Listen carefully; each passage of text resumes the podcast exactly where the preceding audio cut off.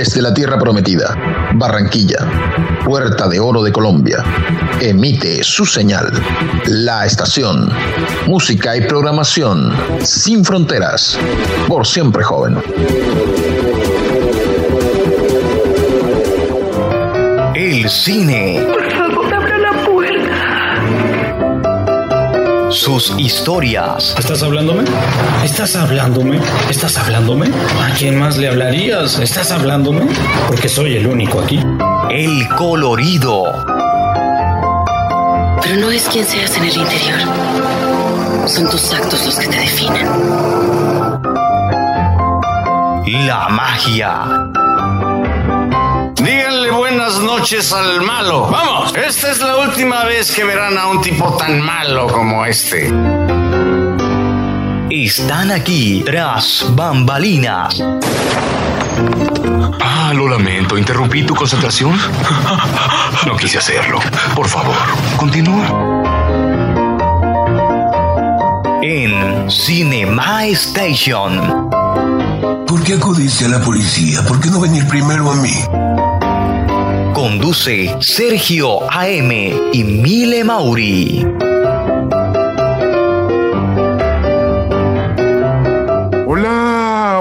Hola, hola. Hoy es miércoles 17 de noviembre. Yo soy Sergio AM, al lado de Mile Mauri. Estamos acá para llevar eh, todos los secretos, todos los rodajes, todas las anécdotas, los datos y las curiosidades del episodio número 2 del maestro Martin Scorsese, quien es el invitado en este ciclo. Vamos a hablar hoy acerca de eh, Taxi Driver. Mile, ¿cómo estás? Bienvenida. Hola, muy buenas noches para todos. Muy buenas noches para ti, Sergio. Dándole gracias a Dios por esta bonita oportunidad de poder compartir este espacio que nos gusta tanto como es Cinema Station. Mile, hoy tenemos una película eh, de esas que son consideradas películas de culto, cintas, eh, metrajes de culto. Y vamos a hablar de Taxi Driver con un elenco, pues que en aquel tiempo Jodie Foster era una niña. Ya pues eh, conocemos todos a Jodie Foster. Ella encarnó a una niña llamada Iris. Entonces vamos a hablar de Taxi Driver. El 8 de febrero de 1976 se estrenó en Estados Unidos Taxi Driver, una de las obras maestras de Martin Scorsese y de Paul Schrader, una cinta que rápidamente se convirtió en un éxito y con el paso del tiempo en un ícono del cine hasta ser considerado una película de culto. Hoy, a sus 45 años, esta historia protagonizada por Robert De Niro, quien dio vida a Travis Bickle, uno de los más eh, característicos antihéroes de Scorsese, ambientada en la New York de la década de los años 70, poco después de que terminara la guerra de Vietnam, se centra en la vida de Travis, un excombatiente solitario e inestable que debido a su insomnio crónico comienza a trabajar como taxista se incorpora a la turbia vida nocturna de la ciudad para celebrar su aniversario 45. Cinema Station va a compartir algunos datos y curiosidades sorprendentes, Mile Mauri. Así es, es increíble cómo con el tiempo se van quedando en la memoria este tipo de películas. De hecho, una parte del diálogo que también es icónico y gran referencia hace parte de nuestra presentación de, de Cinema Station. Exactamente, exactamente. Sí, vemos ahí, vemos ahí a un, a, a un gran Robert De Niro. Yo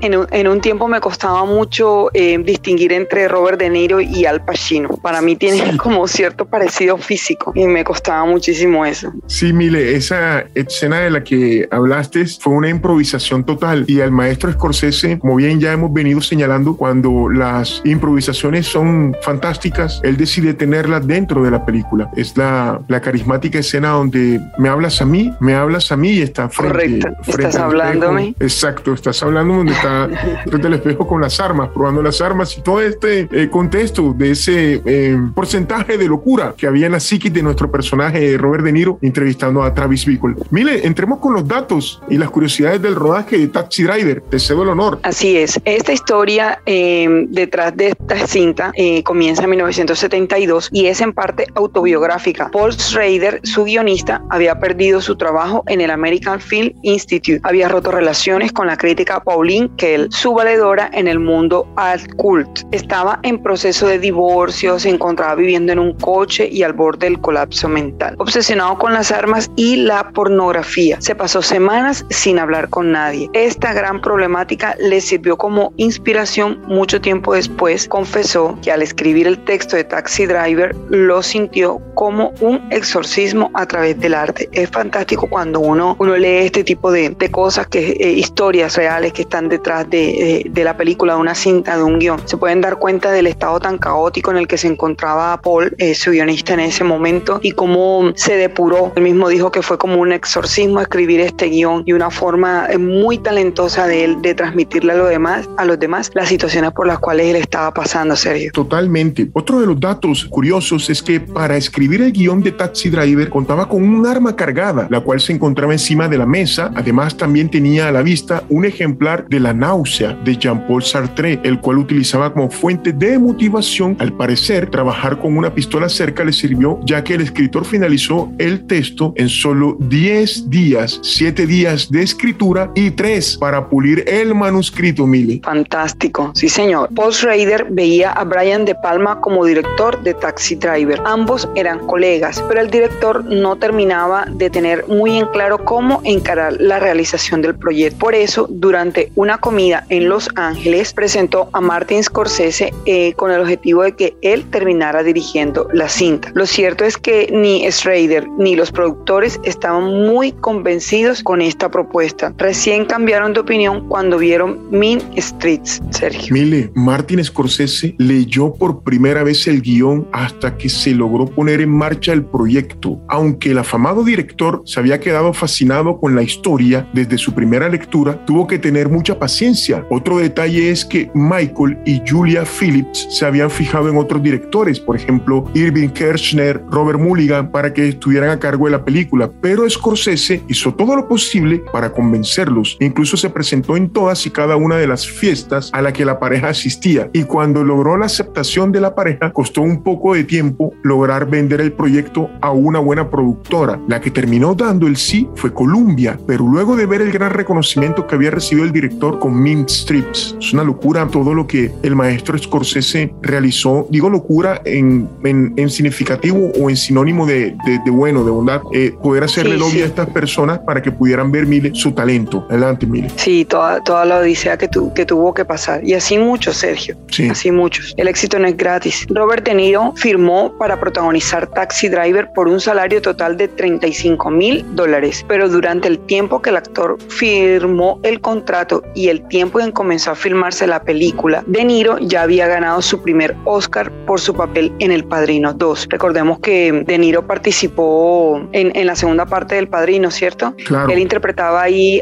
al, al, Michael papá, ¿cierto? A Vito, era Vito, padre. Viejo. A, a, Vito, correcto. Sí, exactamente. Como era de esperar, su salario se disparó y la gente detrás de, de Taxi Driver tenía miedo de que la suma se fuera por las nubes. Por suerte, De Niro les aseguró que iba a trabajar por el contrato que firmaron tiempo antes del Oscar porque quería realmente hacer la película. Me encanta esta parte de Sergio porque hay una cosa muy importante que yo, que yo personalmente, Milena Mauri, considero importante en el ser humano y es la palabra. Él ya había firmado por un valor y obviamente eh, su valor, su precio, su precio, su precio como actor había crecido, pero su valor como persona seguía siendo lo mismo y su palabra seguía eh, valiendo lo mismo, ¿no? Él sostuvo su palabra hasta el final y eso es un conflicto que generalmente se da en, en, en el negocio del cine, Sergio. O sea, lo comercial versus, versus eh, la, la, virtud, la palabra y los principios, ¿no? Pero vemos aquí a un grande como De Niro sosteniendo su palabra y amando el, el proyecto en el que estaba, no importando si eh, pudiese haber cobrado más, más de lo que, de lo que él había pactado inicialmente, Sergio. Claro, al ganar un premio Oscar, pues la productora se imagina de que estoy cotizado y debo ganar más de lo pactado, pero lo que tú dices, la palabra vale más que cualquier otra cosa. Para Taxi Rider, Robert De Niro copió el acento del medio oeste de varios militares norteamericanos que conoció durante su estancia en Italia y mientras se encontraba robando Novecento, el actor grabó las conversaciones y las fue escuchando repetidamente para poder dar con el tono de voz adecuado de su personaje. Esto para que aquellos que creen de que ser actor es rico, es chévere, es bacano, no, también tiene su secreto, exacto y fácil. También tiene su secreto de investigación, de preparamiento, de prácticas y ensayos, Mile. Así es, escuchen esto. Mia Farrow, una grande, hizo la prueba para interpretar a Betsy, pero fue rechazada por Martin Scorsese. Meryl Streep, Farrah Fawcett, que era, mejor dicho, el supercutice de, de, de todos esos años. Eh, Sigourney Weaver Glenn Close, también estuvo participando en, en los castings. Mary Stenberger o Susan Sarandon tampoco lo lograron. O sea, tengan en cuenta que acabo, los nombres que les acabo de mencionar eran, eran las actrices de las actrices de la época. Aún lo siguen siendo, pero estaban en, en, su vienda, por decirlo de alguna manera, en, en, esa, en esa época, Sergio. Impresionante. O sea, tú mencionaste es una constelación de estrellas, todas talentosas. Correcto. Todas. Y hermosas. Sí, todas las que estuvieron detrás del papel. Jodie Foster tenía solo 12 años cuando fue escogida o seleccionada para interpretar a Iris, la prostituta preadolescente. La actriz había trabajado con Scorsese en Alicia, ya no vive aquí de 1974, pero su madre, Brandy Foster, no estaba muy segura con ver a su hija en un papel bastante fuerte para su edad. Además de negociar con los padres, el equipo también tuvo que negociar con los servicios sociales estatales. Recordemos que en los Estados Unidos hay entes que se encargan de regular todo esto, ¿verdad? Estos servicios sociales para eh, el desenvolvimiento o el pro de los jóvenes talentos. El papel era tan arriesgado para una niña tan joven que durante el rodaje, Jodie Foster estuvo acompañada de una trabajadora social y de un terapeuta que cada día al acabar la jornada comprobaban si la muchacha podía soportar la carga emocional y violenta implícita en su papel. Recuerden, servicios sociales estatales, Mile. Jodie Foster siempre he tenido una imagen de ella como una, una mujer muy fuerte. O sea, tengo, tengo la, la impresión y a veces por cosas que he leído eh, sobre ella que es, es una mujer de un, de un temple muy, muy grande, ¿no? Ella ha interpretado papeles eh, espectaculares. Hay una película de ella que se la recomiendo que también es, es, es bastante violenta, es muy violenta y creo que se llama Abusada. No sé si la has escuchado, Sergio. Sí. Bueno, esa película eh, también es muy fuerte y vemos a una Jodie Foster ahí eh, botándola toda con ese gigante talento que, que ella tiene. Otra de las condiciones para que ella, la que acaba de mencionar, Jodie Foster, pudiera actuar en Taxi Driver fue que estuviera también acompañada por su hermana mayor, Connie Foster. La chica tenía 19 años durante el rodaje de la película y trabajó como doble de luces y de cuerpo en las escenas más controvertidas de la cinta. Recordemos que Foster era una niña, una niña adolescente y los servicios Correcto. estatales, los servicios sociales estatales estaban ahí. Recordemos que tenía una terapeuta para pues ir mirando y analizando su lado emocional, a ver cómo respondía, porque Taxi Driver es una película que es un drama psicológico, pero que también tiene eh, carga de violencia en grandes pasajes de la película. Mire, ese Raider se inspiró en una prostituta adolescente con la que había entablado cierta amistad para escribir el de el rol de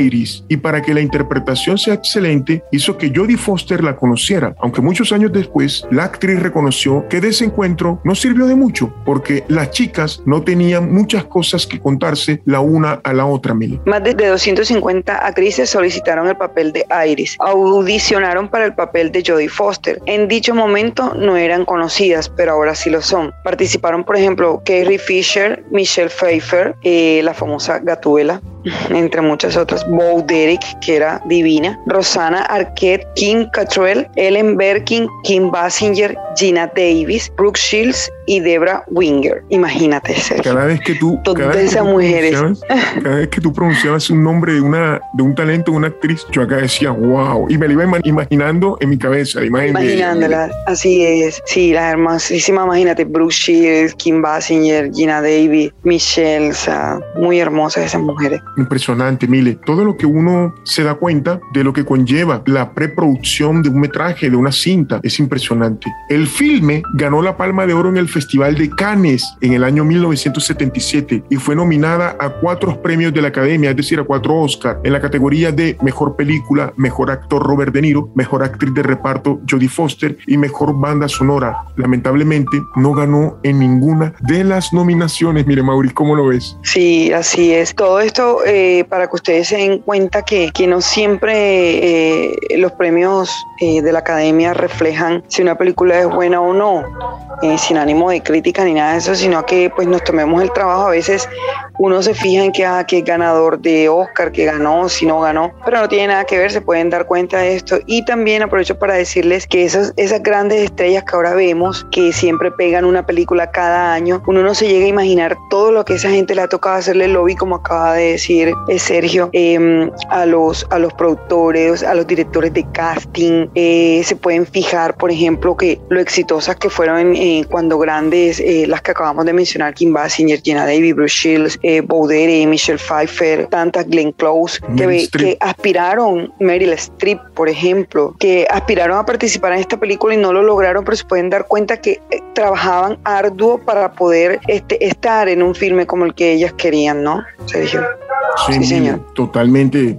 sí, además de eso, eh, correcto, sí, señor. Y Scorsese es de esos directores que también les encanta aparecer en las películas. De hecho, hace un cameo, sí, sí, sí. Hace un cameo en, esta como uno de los pasajeros de Travis. Eh, esto se debió a que el actor que tenía que interpretar ese papel sufrió un accidente en otro rodaje. Me recuerda a nuestro querido Tarantino. Mire, esta, esta escena del cameo a mí me da risa porque yo recuerdo perfectamente las líneas de esa escena en, cuanto a esa secuencia. Scorsese, un Scorsese joven, de barba, barba cerrada, va en la parte eh, de atrás del taxi y le va relatando a Travis que su mujer le ha sido infiel, que él es un cornudo y le va relatando cómo quiere como quiere asesinarla, como quiere quitarle la vida, mire. O sea, Taxi Driver es un drama psicológico para mí, en gran parte del trayecto de la película, mire. Bueno, vamos a finalizar, mire, estas eh, anécdotas, eh, cerrando con el corte de cabello que usa Robert De Niro en Taxi Driver. Es un corte moicano, es en realidad una gorra, una gorra calva con una línea o una tira de cabello pegada sobre su corte de pelo. Esto es como para mostrar la psicodelia o el estado mental de nuestro eh, protagonista. Recordemos que eh, Robert De Niro en el papel o en la piel de Travis Bickle eh, siempre usa una chaqueta de marín. Él perteneció al, al, ejército de los Estados Unidos y estuvo al pues, cuerpo de los marines. exactamente, en combate en Vietnam y atrás siempre dice Bickle, Bickle T, Bickle T que quiere decir es Bickle Travis. Eh, Mile, de manera que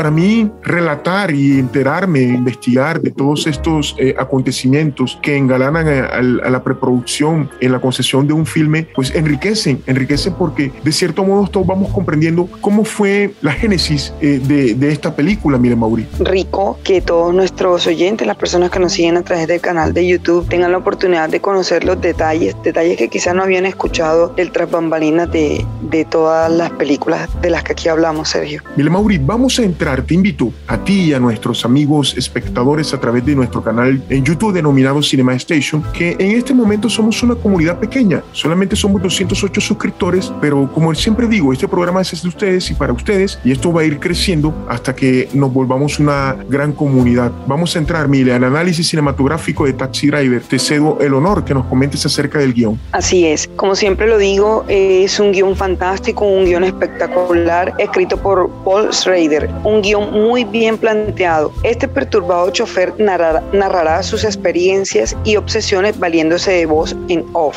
recurso que resulta acertadísimo en la estructura del film. Su famosa frase representa el compendio de su particular ideario. Ojalá una lluvia cayera sobre esta ciudad y limpiara toda esta escoria. En un final tan violento como inolvidable. De Niro, con una cresta a lo moicano, como ya lo habíamos mencionado, se transformará en un demente asesino, un loco considerado héroe por quienes sacan provecho de su carnicería, o sea, de los padres de Iris, como se verá después. A través de su diario percibimos cómo se siente deprimido, solo y sin objetivos. Una persona completamente enferma, Sergio. Sí, perturbado, Mile, perturbado. Sí, señor. Eh, es que no, no queremos hacer spoilers, Mile, pero hay momentos en que debemos hacerlo para afianzar o apoyarnos en algo. Recordemos que él eh, no podía dormir, entonces se va a ir de taxi driver, de conductor de taxi, y también lo, lo terna eh, o lo alterna también yendo a, a cines de pornografía. Entonces, eh, eh, en una de esas andadas por la ciudad en su auto como taxista, es donde observa prostitutas, donde observa proxenetas, donde observa asaltantes, ladrones, y es donde dice esa famosa frase que Mile nos ha relatado. En realidad, es una película donde podemos ver a un personaje pues con todos estos sentimientos, deprimido, solo, sin objetivos, sin una idea clara clara de qué quiere para su vida. Y pues eh, me, me dispongo ahora a hablar un poco de la dirección de fotografía. La excelente fotografía de esta película fue obra de Michael Chapman, que acrecienta el valor de las imágenes en cualquier caso. Chapman, neoyorquino como Scorsese y como De Niro, entendía muy bien el concepto de mostrar a Nueva York nocturno en la mitad de la década de los 70 como un entorno amenazador, como lo relatábamos a continuación hace unos cuantos segundos atrás. Y a pesar de la relativa pobreza de medios, obtuvo una de las fotografías nocturnas más emblemáticas de la historia del cine. Hay una fotografía hermosa donde eh, la cámara enfoca hacia el, hacia el espejo eh, retrovisor del auto, el que está en las puertas, y se puede apreciar allí eh, el rostro de Civil Sheffer o del maestro Scorsese, como habíamos hablado. Es un recurso muy exquisito, un recurso muy lleno de arte. las escenas que más se recuerdan de la película a nivel visual son aquellas en las que el taxista conduce de noche por las calles de la ciudad, con los letreros, los carteles y la iluminación de las tiendas, los restaurantes, los cines y los sex shops, iluminados realmente las calles y a los personajes que deambulan por las aceras, aunque Chapman dispuso algo de luz sobre el rostro de De Niro o de los ocupantes de su asiento trasero cuando éste está ocupado, lo cierto es que lo hizo de forma tan sutil que el efecto no es demasiado perceptible y muchas veces parece que es la luz de ambiente real la que lo ilumina para poder rodar con dicha luz de ambiente disponible en las escenas en movimiento. Esto era una iluminación de relleno, casi que pues para poder eh, observar a las personas que iban en la silla de atrás eh, había que estar muy concentrados en la película Mile Mauri, pero este trabajo de la dirección de fotografía de Taxi Driver es un trabajo muy bien elaborado, a mí me gustó mucho, Mile. Así es, y el diseño de producción no se le queda atrás. Este estuvo a cargo de David Nichols, murió a los 78 años en Taos, Nuevo México. Nos brinda una descripción detallada de Travis, el taxista con una chaqueta de marín en cuya espalda reza su nombre, Bickle T. Las mismas tonalidades cromáticas están presentes en las calles vacías por las que camina en el New York de los años 70. La sociedad norteamericana se encontraba devastada por la guerra de Vietnam. Esta psicosis social se personifica en Travis y justifica la ansiedad y la obsesión que experimenta. Por ello, a lo largo del metraje se realizan repetidas alusiones a Vietnam. La ropa, una bandera en su apartamento, el peinado de estilo mohicano y algunos comentarios concretos de su participación en el conflicto. Es que el estado de, Travis, el estado, su situación y su, vivencia en el momento, como, como lo hemos venido diciendo, no es más que un reflejo de lo que mucha gente estaba pasando en ese momento en la posguerra, Sergio. Claro que sí. Y el diseño de producción, Mile, de la película en gran parte es New York. Son los sitios más emblemáticos de New York, las calles, esa iluminación, como lo hemos estado hablando, una, una iluminación eh, tenue, una iluminación de relleno, pero que en el día tiene sus matices, eh, mostrando un Travis más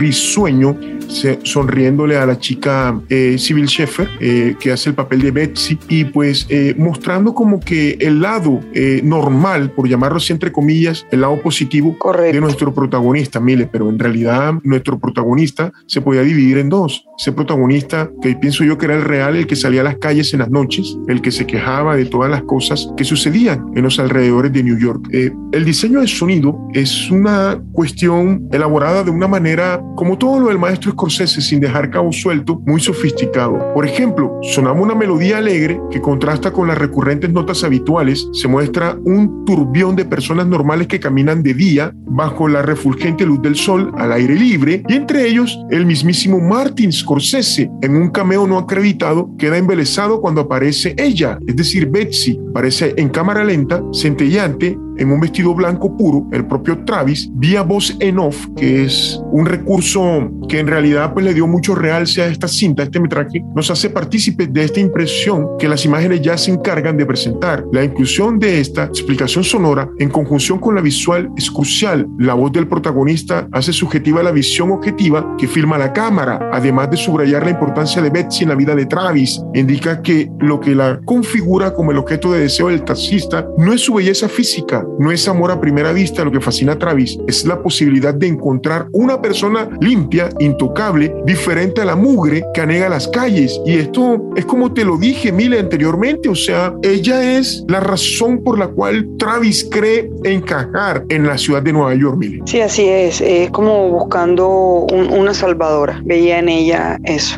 La banda sonora de esta película es original y estuvo a cargo de Bernard Herrmann, eh, que es mega famoso compositor de algunos de los mejores films de Alfred Hitchcock, entre ellos el célebre tema de Psicosis, que ya lo hemos mencionado acá, con un eh, saxofón que recrea el carácter obsesivo y el doloroso aislamiento de Travis. Es el telón de fondo perfecto. El melancólico blues que acompaña toda la película se convirtió en la obra póstuma de este genio, que murió al poco tiempo de finalizar su creación. Este detalle no pasó en balde para Scorsese y los productores, que en los créditos finales guardaron un lugar especial para tan ilustre colaborador. Compuso el soundtrack del film que todo el mundo recuerda, con esas notas de blues y jazz provenientes del saxofón y que acompañan al piano. Su canción The New York City es una de las más recordadas en la historia de cine y la película no sería lo mismo sin ella, Sergio. Es como esta parte que acabas de relatar, que acabas de informar y que acabas de contarnos,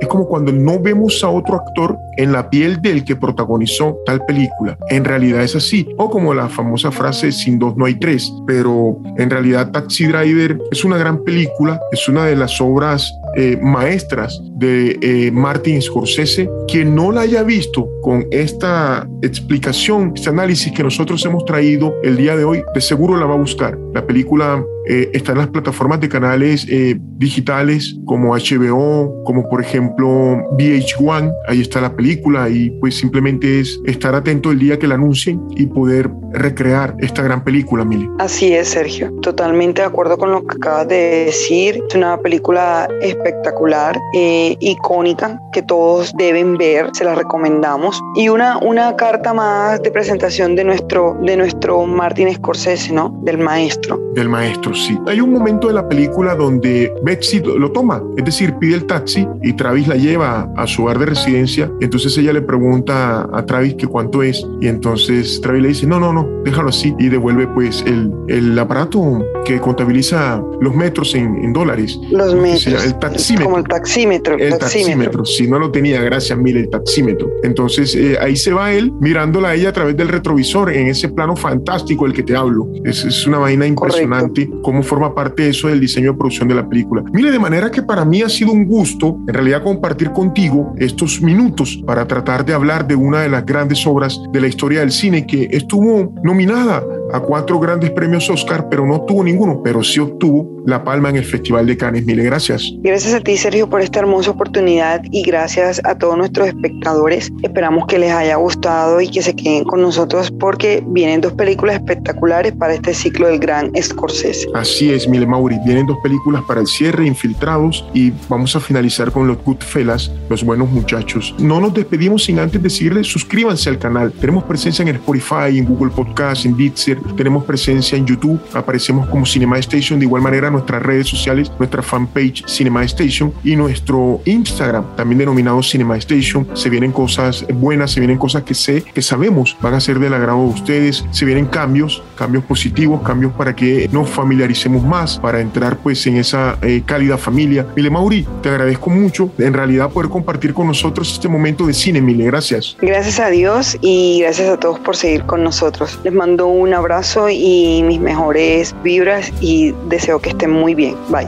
Este ha sido el episodio número 2 del ciclo del maestro Martin Scorsese, Taxi Driver. A nombre de Mile Mauri, Sergio AM, nos vemos en cualquier momento. El Señor les bendiga. Chao.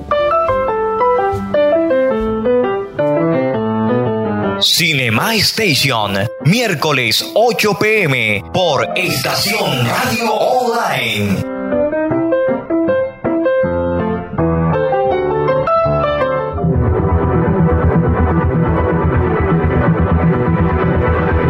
Desde la Tierra Prometida, Barranquilla, Puerta de Oro de Colombia, emite su señal.